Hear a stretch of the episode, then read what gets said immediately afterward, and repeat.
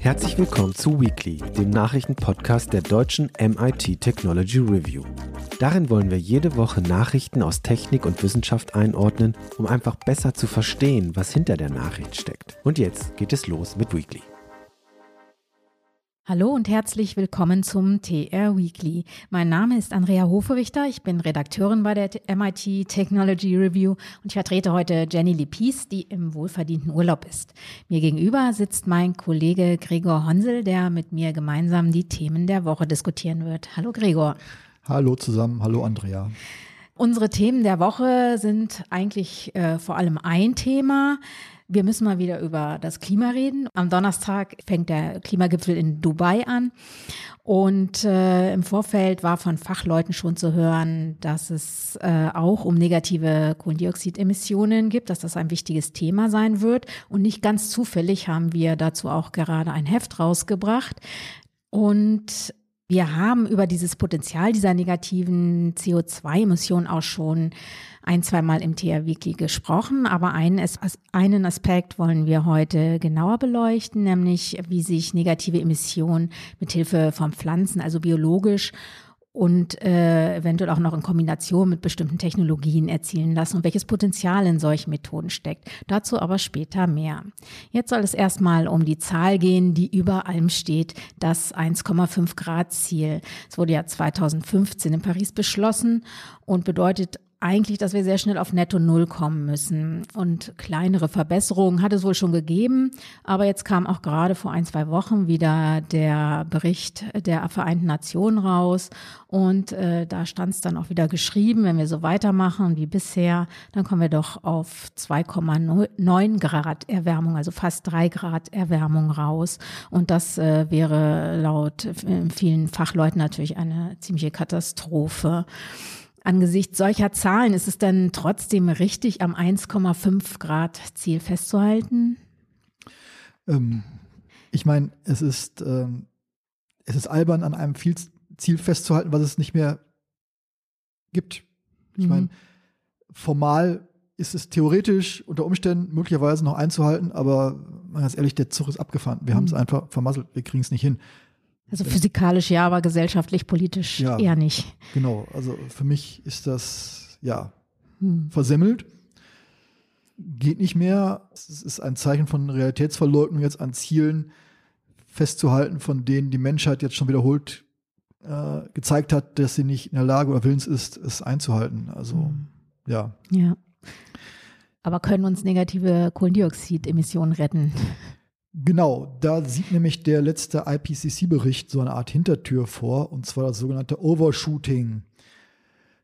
Die Logik ist die, dass wenn wir das 1,5 Grad Ziel reißen, dass man dann kurzfristig reißen, ähm, dass man dann nachher wieder so viel zurückholt an Emissionen aus der Atmosphäre, dass man nachher dann doch wieder irgendwann auf diese 1,5 Grad zurückkommt. Ähm, die ähm, Helmholtz-Forscherin Silke Beck hat das als äh, politisches, dem IPCC-Vorbericht äh, vorgeworfen, also dem Weltklimarat, damit ein politisches Tabu gebrochen zu haben, ähm, weil dadurch das halt 1,5 Grad Ziel verhandelbar sei oder man kann es ja noch korrigieren später. Ähm, das ist tatsächlich schon sehr, sehr seltsam. Also erstmal kann man nicht einfach sagen, wir einen Schieberegler, man schiebt ihn vor und zurück, weil es gibt ja verschiedene Kipppunkte, also auftauende äh, Permafrostböden, die dann Methan ähm, freisetzen oder Eis, was abtaut, wodurch halt der Rückstrahlungs äh, weniger rückgestrahlt wird, was also ein selbstverstärkender Teufelskreis ist. Also diese ganzen Kipppunkte, die man erreicht hat, die kriegt man nachher nicht wieder eingefahren. Da kann man noch so viel eingefangen, da kann man noch so viel CO2 ähm, rausholen. Aber ähm, ich frage mich dann immer, also nochmal, wir müssen dann durch negative Emissionen nicht nur alle, alle, alle Emissionen einfangen, sondern sogar noch mehr. Ne? Also wir müssen nicht nur netto Null Emissionen haben, sondern darüber hinaus noch mehr einfangen, als wir ausstoßen. Und mir ist total schleierhaft, wie das funktionieren soll, wo wir nicht einmal ähm, das Begrenzen hinkriegen, was ja tausendmal einfacher ist und preiswerter als nachher einzufangen. Ich meine, letzten Endes ist ja auch eine Frage des Geldes. Ähm, natürlich kann man halt beliebig viel Ausstoß ähm, ersetzen, jetzt schon, oder einsparen. Es kostet halt nur viel Geld. Und ähm, wenn jetzt auf einmal schon das Geld dafür nicht da ist, warum sollte dann in Zukunft noch viel mehr Geld da sein oder Willen oder was auch immer äh, für diese Rückholung? Der zweite Punkt ist, dass es diese Rückholungsoptionen ähm, technisch einfach gar nicht gibt. Die stehen ganz am Anfang. Das sind echt alles, was es gibt, so im Promillbereich und ähm, es gibt viele, viele, viele, aber alle haben ihre eigenen Schwächen und Fehler. Also mal sind sie zu teuer, mal haben sie nicht die ausreichende Kapazität. Da haben wir im aktuellen Heft auch eine ganz interessante Tabelle zu, wo wir es mal so gegenübergestellt haben. Ähm, also es geht nicht. Ja. Vergesst es einfach. Ja. Glaubt nicht, dass da die Ingenieure sich nachher noch was einfallen lassen, dass man alles wieder zurückdrehen kann. Wenn wir drüber sind, sind wir drüber. Also es gilt immer noch den Hahn zuzudrehen und äh, auch diese zweite Säule mit den biologischen äh, CO2-Emissionen, äh, mit der Biologie CO2-Emissionen zu senken, ähm, hat auch nur einen bedingten Wert. Das hast du in deiner Betrachtung ja sicherlich auch. Genau, genau. Ähm, das ist natürlich das, was immer am meisten mit negativen Emissionen ähm, verbunden wird. Ähm, lass uns einfach genug Bäume pflanzen. Kein Mensch hat was gegen Bäume. Bäume sind schön, Wälder hat jeder gerne. Lass uns Bäume pflanzen und dann geht das schon. Aber äh, du hast ja auch im aktuellen Heft das Stück dazu geschrieben, mhm. wie sich das dann verhält mit den ja. äh, Bäumen und Pflanzen als ja. CO2-Senke. Erzähl mal. Ja, da tauchen ja immer wieder äh, erstaunliche Studien auf, was man da nicht alles einfangen kann. Also bis fast die Hälfte der, äh, des CO2-Ausstoßes könnte man entsprechend durch Wälder wieder einfangen. Und ähm, ja, das ist aber eben kaum haltbar. Ne? Also ich glaube, diese eine Studie der ETH Zürich, die so viel Wellen geschlagen hat, wo die auch schon mehrfach einmal hin, einmal her die Werte geändert haben, weil sie so in der Kritik stand. Äh, die haben zum Beispiel Waldbestände in Russland mit in ihren Studien drin, wo aber jetzt zum Beispiel sehr viele Waldbrände war. Also das haut halt vorne und hinten nicht hin. Wir haben sehr hohe Waldverluste. Also allein in den Tropen sind es ja also wahnsinnige Verluste, die man jede Minute praktisch verzeichnen muss, sodass man da von negativen Emissionen äh, noch weit entfernt ist. Genau, das ist auch so ein, so ein absurder Punkt. Ne? Wir, ähm, einerseits schaffen wir es nicht, bestehende Wälder zu schützen, was ja vergleichsweise einfach ist. Man muss ja. sie einfach in Ruhe lassen. Aber andererseits bilden sich Leute ein, man könnte mit riesigem Aufwand neue äh, Wälder pflanzen. Genau. Was ein viel höherer Aufwand ist. Und wenn wir den kleinen Aufwand nicht hinkriegen, was berechtigt uns zur Hoffnung, dass wir irgendwann eine künftige Generation einen größeren Aufwand hinkriegen wird?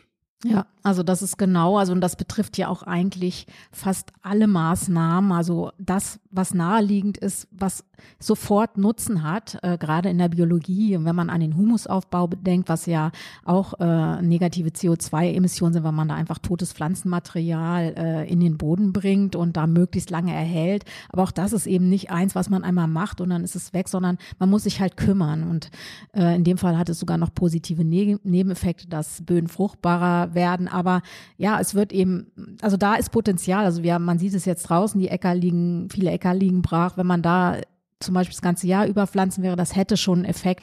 Und was hindert uns daran, diese sinnvollen Sachen schon mal zu machen? Also ungeachtet dieser Tatsache, dass es natürlich nicht reichen wird, aber ich finde, das ist auch so ein auch so ein ziemlich beklopptes Argument. Ja. Äh, von wegen, es reicht nicht, natürlich reicht eine Maßnahme nicht. Also das heißt dann immer, du glaubst also das oder jenes würde die Welt retten. Nee, glaube ich nicht, aber trotzdem jede für sich genommene Maßnahme natürlich ergreifen, wenn dann der Ertrag in irgendeinem Fall vernünftigen Verhältnis zum Aufwand steht. Ja. Ähm, was, wie sieht's denn damit aus?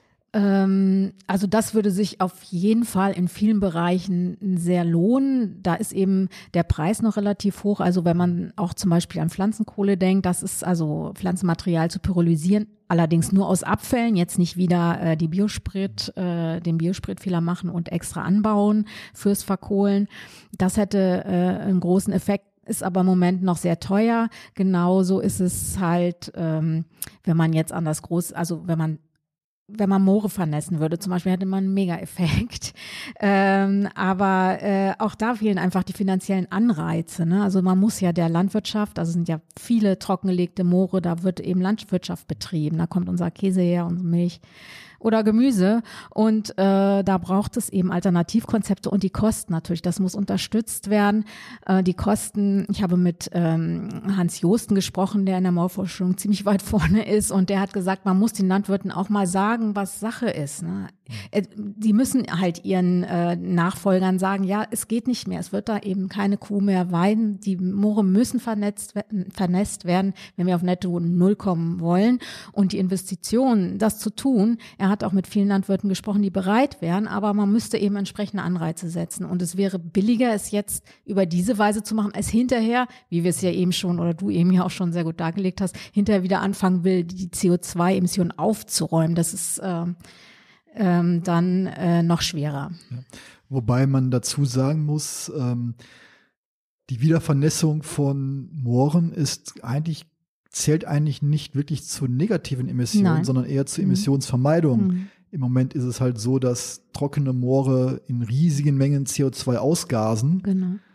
Ähm, und das muss man erstmal stoppen. Also dann langfristig wird natürlich ein Moor auch CO2 binden, aber das sehr langsam und das wird sehr lange dauern. Mhm. Also eigentlich sind auch Moore keine CO2 senken oder Na, technisch, technisch betrachtet, ja, es, es sind große, wichtige CO2-Senken, aber zunächst mal geht es darum, einfach dass die aufhören, CO2-Quellen zu sein. Genau, und das ist aber auch das, was die Forschenden, mit denen ich gesprochen habe, eigentlich auch immer wieder sagen. Wir müssen eben erstmal die, äh, oder nicht erstmal, aber wir müssen gleichzeitig diese Emissionen senken. Also weil wenn wir über Humusaufbau aussprechen, wir haben halt Humusverluste in schlecht auf schlecht bewirtschafteten bewaldeten Äckern, in Wäldern, die jetzt abgeholzt werden. Also da überall emit werden, äh, emittieren Böden Kohlendioxid. Und das muss erstmal gestoppt werden, be bevor man überhaupt von negativen Emissionen sprechen kann. Denn dieser Begriff, also das ist ja wirklich nur punktuell betrachtet, äh, man muss also erstmal diesen, ne, also weniger, man schafft ein bisschen weniger CO2-Emissionen durch solche Maßnahmen, aber diese Nulllinie zu überschreiten, wo man wirklich insgesamt von einer negativen CO2-Emission sprechen kann, da sind wir wohl noch sehr weit entfernt, wenn ich das richtig verstanden habe. Ich war kürzlich noch hier in Hannover. Im Norden gibt es ja einige Moore, da war ich im Helsdorfer Moor. Da ist so ein Pegelstand eingerammt im Moor. Äh, der wurde eingerammt Anfang der 20er, äh, der 2000er Jahre, also ungefähr 20 Jahre her. Und der war flächig mit der Mooroberfläche. Und der rückt jetzt, rückt, äh, guckt jetzt so, was weiß ich, 10 Zentimeter weit raus. Also so ungefähr so weit wie eine Bierflasche und eine Weinflasche guckt er aus der Oberfläche mhm. raus. Mhm. Und das ist kein bewirtschaftetes Moor, es ist wirklich ein äh, naturbelassenes Moor. Und das hat in 20 Jahren echt locker 10, 15 Zentimeter Torfmasse verloren. Mhm. Alles in Form von CO2, ist alles in der Atmosphäre. Und das muss man sich überlegen, das auf mehreren Hektar. Ja. Also ich, äh, das ist echt ein großes Moor und das ist halt flächendeckend jetzt einfach 10, 15 Zentimeter niedriger als noch Anfang der 2000er. Ja, ja, das ist schon äh, bedenklich, würde ich sagen. Ja, also das ist so das Fazit, was ich mitgenommen habe, ist ähm, eben, wie du schon auch schon gesagt hast, man, man sollte es nicht lassen, das zu tun, aber man sollte die Effekte eben nicht überschätzen und es ist viel einfacher, eben an den Quellen anzusetzen, als äh, sich jetzt darauf zu verlassen, man könnte das hinterher irgendwie wieder äh, einbringen. Genau. Genau, bei dieser, was mir noch kurz einfällt, zu dieser ETH Zürich-Studie, da sind ja auch ganz absurde große Flächen genannt worden. Also man müsste irgendwie halb Nordamerika jetzt zupflanzen hm. oder äh, genau.